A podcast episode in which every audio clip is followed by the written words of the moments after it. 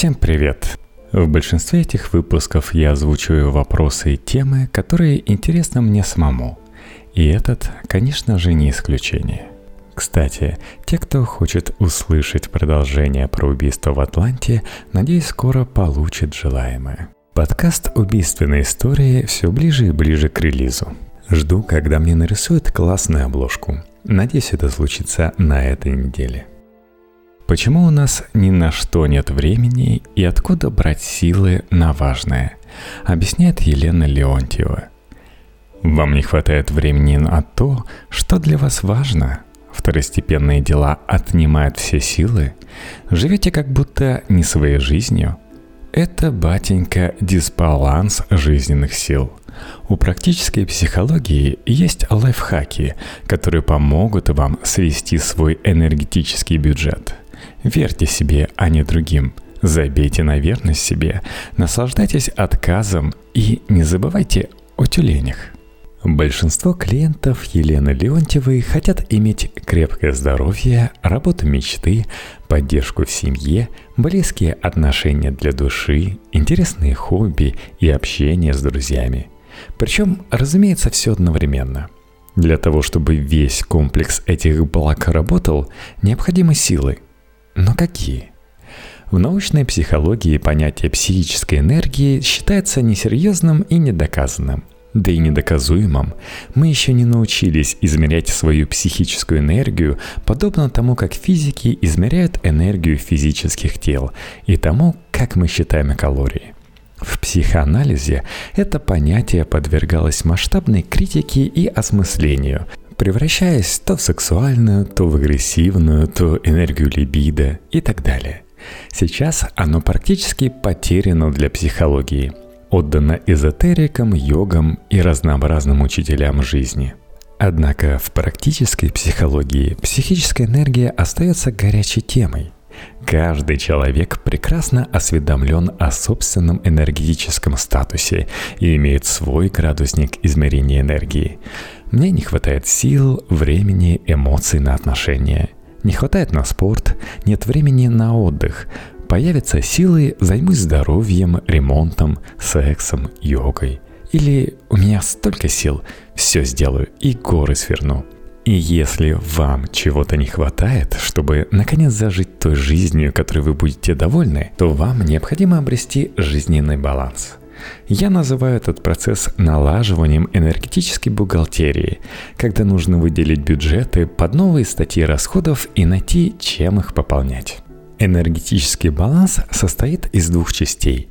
То, что энергию дает, и то, что ее расходует – в хорошем варианте вы все успеваете, то есть тратите столько, сколько нужно, и сохраняете запас на случай непредвиденных обстоятельств, которые случаются периодически. Работа с психологом в основном начинается именно с констатации факта неудовлетворенности существующим балансом. Например, слишком много времени отнимают семья и дети, или наоборот, работа забирает все – болезни, свои чужие отнимают ресурсы. Тоже нередкий случай. Или вообще налицо чрезмерная дисгармония в виде депрессии или маниакального состояния. А вот если вы всем довольны и не чувствуете, что упускаете что-то важное, живете свою жизнь, то с вашим балансом все в порядке. Хороший энергетический баланс означает, что человек будет присутствовать в важных для него сферах жизни, а это требует грамотного распределения сил, внимания, энергии и ресурсов. Плохой баланс субъективно ощущается как чрезмерные траты энергии без соответствующей отдачи – Тогда это перерасход энергии, вызывающий хроническую усталость. Или как нерастраченность, нереализованность. Тогда это недорасход, вызывающий скуку или даже депрессию. Я вот сам лично знаю некоторых мамочек, которые сидят с детьми, не работают, а потом они сидят с детьми и сидят на антидепрессантах. При хроническом перерасходе энергии психика рано или поздно восстановится, но вопрос, как она это сделает? Наркомания, алкоголизм, соматические болезни – тоже варианты варварского восстановления баланса. Например, когда человек в запой уходит, чтобы отдохнуть, а в командировках пропадает, чтобы проводить поменьше времени с семьей. Даже некоторые пациенты психиатрических стационаров в больнице отдыхают от своих жизней. У этих людей пока нет иных способов вести свою энергетическую бухгалтерию, но это, конечно, крайние варианты. Бывает, клиент приходит к психологу решать проблему в отношениях, а находит проблему энергетического баланса. Очень часто можно услышать у нее нет на меня времени. Она много работает, делает маникюр, ходит на спорт и встречается с подружками. Или «Я не знаю, когда ходить на свидание. Работа до восьми, дети от прошлого брака, маме надо помочь». Каждый раз после работы с проблемами страха близости из-за неудачного прошлого опыта отношений неизбежно встает проблема баланса. В энергетическом бюджете человека статьи под отношения не выделено. Может показаться, что ему на самом деле не нужны близкие отношения, потому что другие вещи важнее. Все сложнее – такой человек не знает, как изменить баланс, и поэтому поддерживает найденную однажды форму и формулу. Но если энергии на отношения осознанно не выделить, то времени и сил на них так никогда и не появится. С возрастом нам хочется жить лучше, поэтому намерение овладеть своими психическими ресурсами и эффективно структурировать затраты энергии становится актуальнее – Возраст – заказчик изменения баланса. В детстве за нашей энергией следят родители, и мы перенимаем их паттерны поведения энергетического бюджета. Например, пословица «сделал дело, гуляй смело» – одна из базовых родительских инструкций, особенно если родители и сами так поступают. Затем происходит ревизия – Родительские модели ведения энергетической бухгалтерии пересматриваются, формируется своя структура баланса. Постепенно мы понимаем, что и в какой степени для нас важно. В развитии освоения энергетического баланса важную роль играют возрастные кризисы, периоды, в которых мы пересматриваем свои установки. Какие-то статьи баланса сокращаются, другие вообще исчезают, появляются новые. Если в молодости у большинства хватает сил на все, что хочется, то постепенно естественный резерв сил истощается, а статей расходов становится больше. Тогда баланс становится делом осознанного жизненного творчества – на этапе появления семьи и детей система усложняется. Хочется одновременно делать карьеру, зарабатывать деньги, растить детей, встречаться с друзьями и путешествовать, творить. А спорт и здоровье становятся обязательными статьями расходов. Как все это успеть, когда нужно еще спать хотя бы 8 часов? Плюс прибавьте к этому трудные периоды, дедлайны, проекты, болезни, стареющих родителей, сильные переживания и баланс становится делом весьма сложным. Чтобы его поддерживать, придется усложнить свою психологическую структуру. Поэтому я говорю клиентам, что изменение энергетического баланса требует психологического развития и приобретения новых навыков, апгрейда психологической системы – Работать над энергетическим балансом лучше в спокойные периоды жизни, вне острых стрессов и ситуаций. Психологическая работа над ним включает в себя несколько этапов. Первое. Проведите общий аудит. Изучите, сколько и на что вы тратите времени. Для этого нарисуйте график и обозначьте на нем вертикальными линиями жизненные сферы, на которые тратите силы. Толщина полос будет обозначать количество времени, которое вы посвящаете той или иной сфере. Внимательно изучите то, что нарисовали, и осознайте свои чувства по поводу этого рисунка. Второе. Определите свои потребности. Посмотрите на свой график и ответьте себе, чего на нем слишком много, а чего не хватает настолько, что вы готовы предпринять психологический апгрейд – Нарисуйте второй график. На этот раз он будет отражать не реальное положение дел, а ваши потребности. Третье. Поиск препятствий. Найдите причины, которые мешают вам трансформировать баланс из реального в желаемый. Обычно это означает, что вы подробно, долго и очень убедительно рассказываете психологу, почему у вас ничего не получится. Так почему же наладить баланс так трудно? Из-за недоверия к себе. Вот вы привели внутренний аудит, обнаружили перекосы и самые важные, актуальные для вас потребности. Впереди первый сложный шаг – поверить, что это все правда, а не временная слабость. Не всем, но многим требуется время, чтобы легализоваться внутри себя и почувствовать себя вправе судить о своей жизни по внутренним ощущениям. Слишком они привыкли доверять чужому мнению и критике. Нужно время, чтобы себе поверить. В идеале для изменений нам всем нужна поддержка близких. Но после пересмотра вашей энергетической бухгалтерии какие-то люди могут потерять ваше внимание. Поэтому ждать от них поддержки как минимум наивно.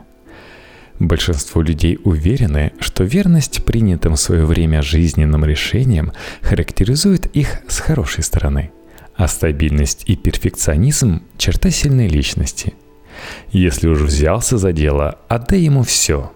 От тебя зависят другие люди, нельзя бросать на полпути. Я человек, который всегда работает больше всех и лучше всех. Я завела семью. Теперь надо лечь костьми и сделать ее идеальной. Я сделаю счастливыми несчастных родителей. Мои дети займутся всеми возможными занятиями на свете – я занялся совершенствованием тела и теперь обречен проводить в спортзале всю жизнь. Иначе все напрасно. Я начал этот бизнес, отдал ему 10 лет жизни. Неважно, что в основном я работаю на своих сотрудников, а не они на меня. Буду нести крест дальше. Надо терпеть. Ради дружбы, или денег, или семьи, или карьеры, или славы, или любви – Перфекционизм – любимое дитя разбалансированности. Подобных обетов верности самим собой мы заключаем достаточно. Подставьте свой вариант. Чтобы поддерживать устаревшие формы самого себя, нужны серьезные энергетические перерасходы. Ведь для того, чтобы оставаться все тем же, приходится себя немного или много насиловать. Чтобы преодолеть препятствие верности, вы должны иметь право изменить себе прежнему или своему старому образу, то есть стать человеком, который сменил приоритеты.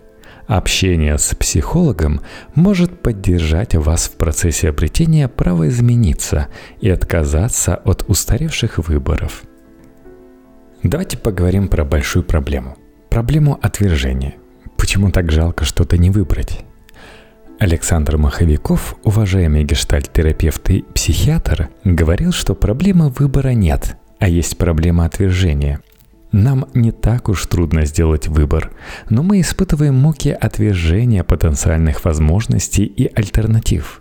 Выбрать определенного мужчину или женщину значит отвергнуть потенциально подходящих партнеров, с которыми все могло бы быть счастливо, легко и просто – если муки отвержения удерживают вас от того, чтобы принять риск и последствия собственного выбора, то вам придется хронически мучиться, ничего и никого не отвергая и тратя на это колоссальное количество энергии.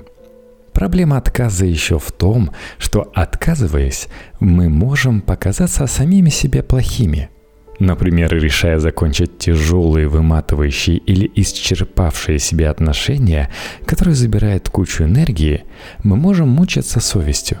Ведь это могут быть отношения с очень близкими людьми, друзьями, родителями, любовными партнерами. Чтобы сохранять такие сложные отношения, мы подавляем свои чувства к людям, с которыми нет адекватного обмена энергии – Приходится много терпеть или все время сдерживаться. Эти усилия создают настоящую черную дыру, которая высасывает психические силы. Иногда вся энергия уходит, чтобы просто выдержать и не взорваться. Итак, шаг второй. Перестать хранить верность устаревшим формам себя, а за ним и третий шаг – отвергнуть все многообразие возможностей в пользу собственного выбора – но тут легко попасть в ловушку. Ловушку идеала. Лучшая версия себя – это опасная иллюзия. Надо стремиться к идеалу, к лучшей версии себя. Мои клиенты часто повторяют эти фразы, услышанные в детстве. С их помощью родители могут заставить ребенка переделать домашнюю работу или получить лучшую оценку в школе.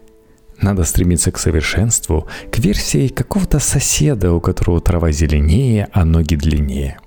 Для детства это хороший вариант.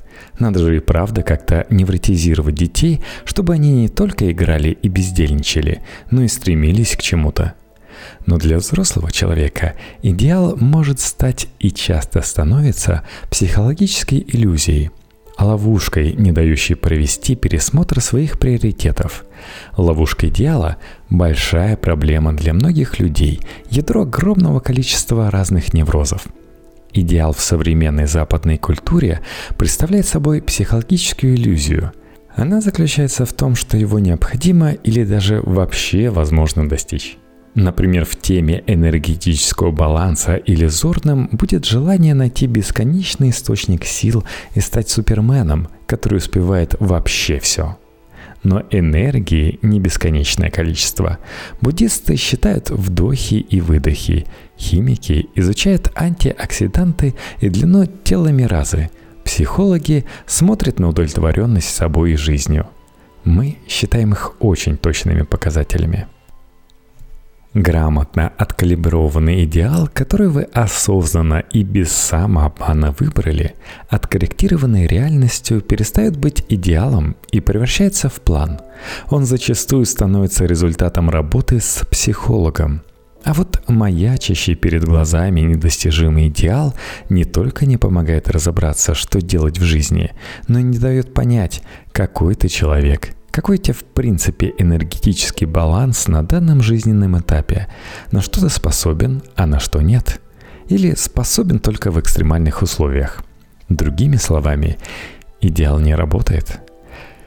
Не обязательно полностью отказываться от идеала. Можно выработать почтительное отношение к нему, отвести ему почетное место в пантеоне личных философий и продолжать мотивировать им детей, чтобы они получше старались но самим лучше выбрать для каждодневного использования реализм. Реалистичный взгляд на себя подразумевает профессиональное отношение к собственным потребностям и ограничениям. Если вам надо спать 8 часов и не меньше, спите. А люди, которые спят 6, это другие люди со своими проблемами. Ну и напоследок парочка важных секретов – Первый секрет грамотного энергетического бухгалтера – соблюдайте права тюленей. То есть позволяйте себе периодически не делать ничего, без стыда и вины. Посмотрите на тюленей. Много у них стыда. Я регулярно продаю индульгенции своим клиентам. Говорю им, что они могут ничего не делать в выходной, ни с кем не встречаться, не потреблять культуру, а просто тупить. Это очень важно для баланса. Кроме того, тюлень все равно возьмет свое, если ему нужно. Соблюдая права тюленей, вы сможете контролировать энергетический баланс самостоятельно. Если нет, то баланс будет контролировать тело с помощью болезней. Некоторые вообще отдыхают только когда болеют, потому что по-другому не умеют. Но в этом случае вы имеете дело с больными тюленями, а их жаль. Второй и очень простой секрет. Смена деятельности может быть источником энергии. Некоторым людям бывает трудно переключаться. Они предпочитают погружаться в одно дело и залипают в нем. А потом вообще ничего не делают, потому что слишком устают. Все грамотные тренеры по фитнесу скажут вам, что лучше несколько коротких тренировок в неделю – чем три раза упорного тренинга в духе no pain, no gain. Подвиг всегда перерасход энергии. Иногда без него невозможно, но вне особых обстоятельств это просто баловство. Переключение экономит силы и дает еще. Мозг любит разнообразие. Третий, драматически важный секрет. Нужно регулярно пополнять свои энергетические запасы – это так же важно, как чистить зубы или есть три раза в день. Одиночество, природа, спорт, секс, общение, еда – это может быть то, что работает конкретно для вас. Как понять, что работает для вас? Просто попробуйте. Ищите способы отдыха, которые вы не пробовали. Одна моя клиентка практикует новый, иногда довольно экстремальный опыт отдыха на свой день рождения. Каждый год она делает что-то из ряда вон. В этом году она прыгнула с парашютом – это помогает ей узнать новые способы обновить энергетический ресурс и пережить обычную день рожденную хандру. Есть такое вредное убеждение, что энергии у нас бесконечное количество, и что просто каждый из нас может стать мистером-энерджайзером, у которого есть силы на все, как у богов Инстаграма. Главное поднапрячься еще немного. Соцсети скармливают эту иллюзию с утра до вечера – а вокруг бесконечного самосовершенствования развернулась многомиллионная индустрия. Вредность этой идеи очевидна. Периодически каждый мистер Энерджайзер обнаруживает себя на дне энергетической ямы, полностью опустошенным, больным и ненавидящим людей. Конечно, в соцсетях такого не показывают. Помните, что индивидуальной психической энергией, той самой, которую мы пока не умеем измерять, не бесконечное количество, и мы не можем изменить это, как мы не можем запихнуть 25 час в сутки. А вот овладеть наукой, грамотно управлять своим жизненным балансом, как показывает моя практика, может каждый человек. Главное – найти время на размышления –